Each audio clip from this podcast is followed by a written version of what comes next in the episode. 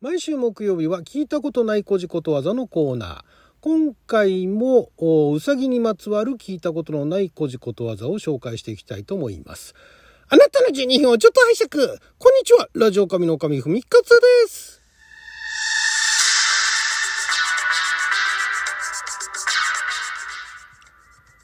昨日は2023年1月12日木曜日6曜ともぶきでした。もう13日の金曜日になっちゃいましたけれども。えー、毎週木曜日はですね、今、亡き出版社総託社さんから発行されておりました新編古事ことわざ辞典に掲載されております。聞いたことない古事ことわざを紹介しておりますけれども、今回も先週に引き続きですね、うさぎ年になったということで、うさぎにまつわる古事ことわざ、聞いたことない古事ことわざを紹介していきたいと思います。えー、まずこちらですね。うさぎの昼寝。なんかちょっと可愛いですね。うさぎが昼寝しているのをよく見かけるところから昼寝ばかりする人に言う。え、うさぎってそんなに昼寝してんの？かわいい。え、周りにだから当時ね、うさぎがたくさんいて、そのうさぎはよく昼寝してたの？他の動物よりも、うさぎがよく昼寝してたの？かわいいっすね。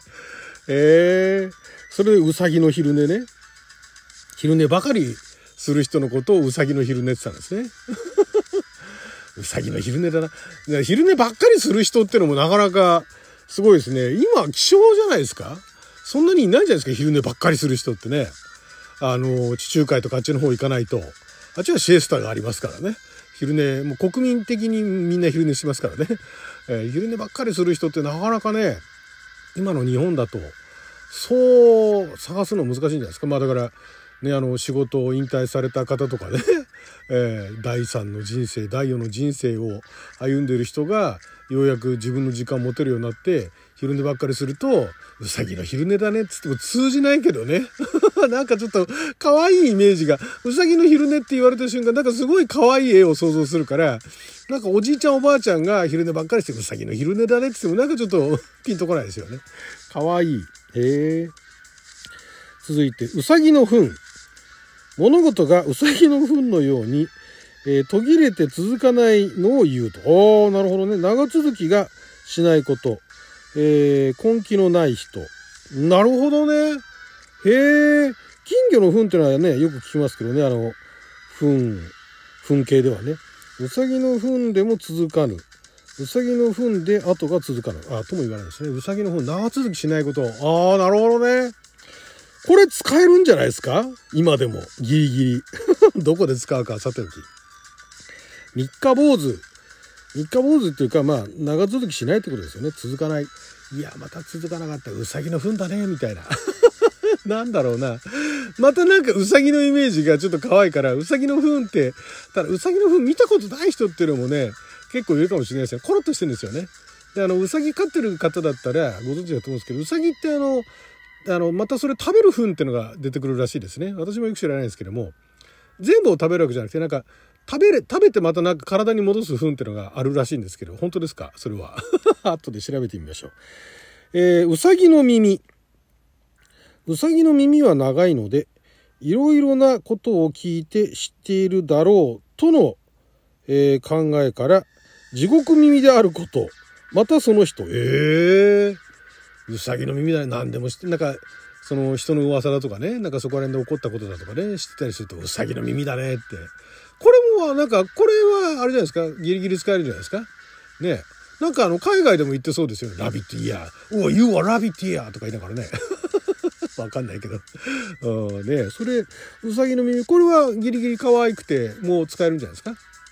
地獄耳よりかね、響きは可愛いですよね。うさぎの耳だねですね。なんかよく、よく聞こえてるねっていうところを、地獄耳だねって言うと、なんかちょっとね、あんまりいい印象ないかもしれないですけど、うさぎの耳だねって言うと、なんか、なんかいいことしたんじゃないってね、勘違いする人いるかもしれないですね。うさぎの、ん？うさぎの桃引き？え、どういうこと？えー、何をしても途中で放り出して、後の続かないことを言う。続かないものを言う。えー、うさぎが桃引きを履いたらじきにボロボロにちぎれてしまうに違いないということは。もうこれね、なんか、勝手な想像してますよね。うさぎが桃引き履いたらっていうね、履かないのにね、うさぎが桃引き履いたらボロボロになっちまうだろうと。いうことで、うさぎの桃引きだねって言い始めた人がいて、これ定着したってことですよね。へえ、長続きしない。まあ、うさぎの糞に抵抗がある人だったら、うさぎの桃引きだねって、桃引きって多分もう今あんまりね、あの、若い人だったらひょっとしたら桃引きって言われてもわかんないかもしれないですから、うさぎのアンダーウェア？余計わかんなくなりますね。うさぎのなんだろう、桃引きに相当するもの何？インナーパンツ？とか言ってもなんかね、うさぎのインナー？それ余計わかんなくなるよね。え、うさぎがインナー履くの？ってそっちの方にね、頭いっちゃいますよね。なんだろう、うさぎの、他になんか、うさぎのパンツ？それもね、パンツとも違う。桃引きなんだよね。桃引きの方が素材が柔らかくて、すぐボロボロになりそうだっていうのもあるんでしょうね。うさぎの、うさぎのなんだろうなうさぎのスパッツ？う、それもよくわかんないね。なんかちょっと別のことを想像しそうですよね。スパッツ間ピチってやってね。なんか跳ねてるところもね。なんかの、ぴったり収まるみたいな、なんか別の意味に取られそうですけどね。うさぎの桃引きと。うさぎの罠に狐がかかる。思いもよらない幸運や収穫を手にすること。なるほどね。当時はだから狐の方が価値が高かったってことなんですね。うさぎよりもね。あの、食べるにせよ、毛皮にせよ。まあ、どう使ったのかわかんないですけども。罠かなんかかけといて、うさぎを取るつもりだったのに、ノウサギとかね、えー、取るつもりだったの。うさぎとかだから昔は狩りとかでね、あの、食べ、食料にしたりだとかね。あと、まあ、毛皮を当時使ってたかどうかわかんないですけどね。それにも狐かかった、おお狐がかかったぞってなると、まあ嬉しかったってことなんですよね。これ特にあの地域は指定してないですけども、思いもよらない幸運なんですね。幸運や収穫っていうことで、うさぎの罠に狐がかかると。うさぎの罠に狐がかかったぞってね、今言われてもね、なんかあの、可愛いものがかからないでね、なんかちょっとずる賢そうなやつがかかっちゃったみたいなね。そういう感じですね。まあでも狐も可愛いとか言っちゃうかもしれないですよね。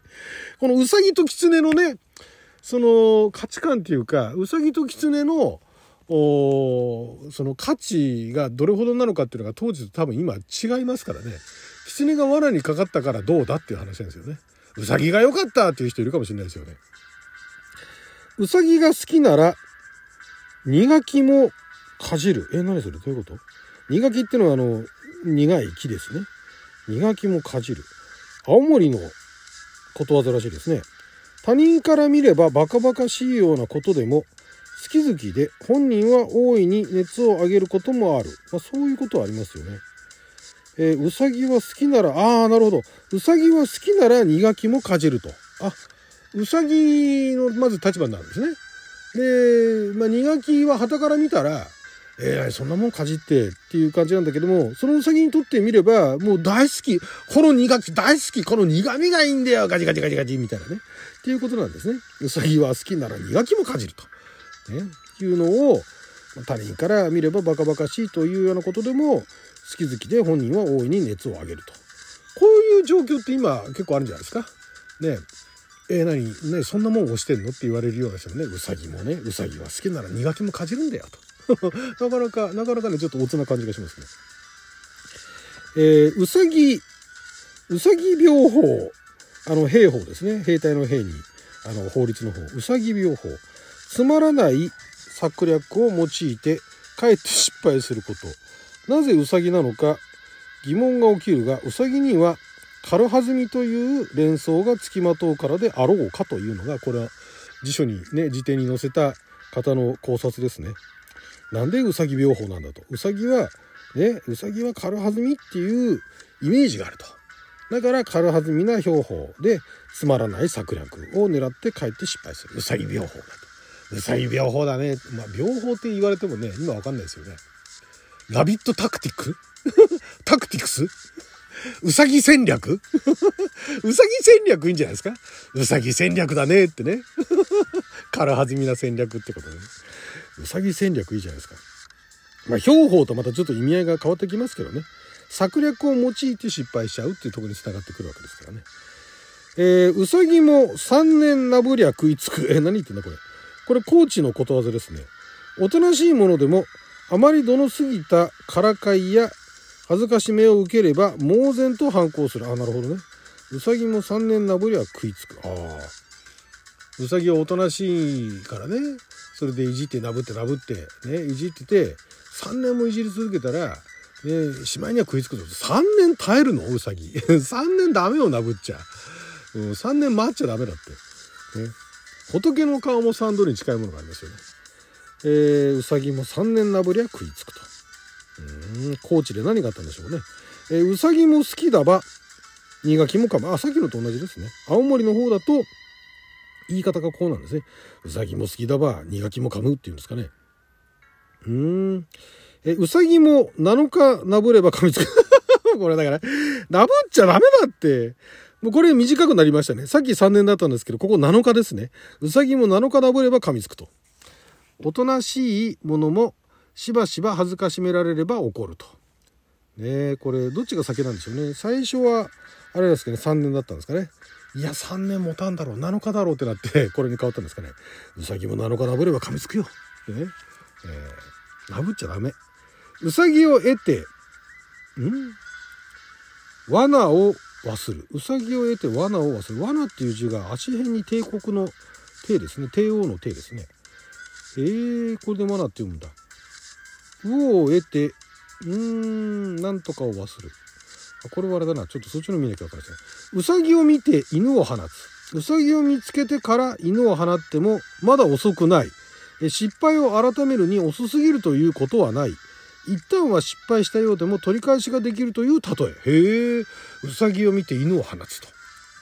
ね、うさぎだって思って、バーってダットのごとくね、逃げてっちゃうから、人の足で追っかけてっても間に合わないけど、犬を放てば間に合うぞと。諦めるなってことですよね。そこで諦めたら試合終了ですってことですね。えー、あ、そんな感じですね。はい。うさぎ結構ありましたね。はい。ということで12分間の貴重なお時間いただきありがとうございました。それじゃあまた。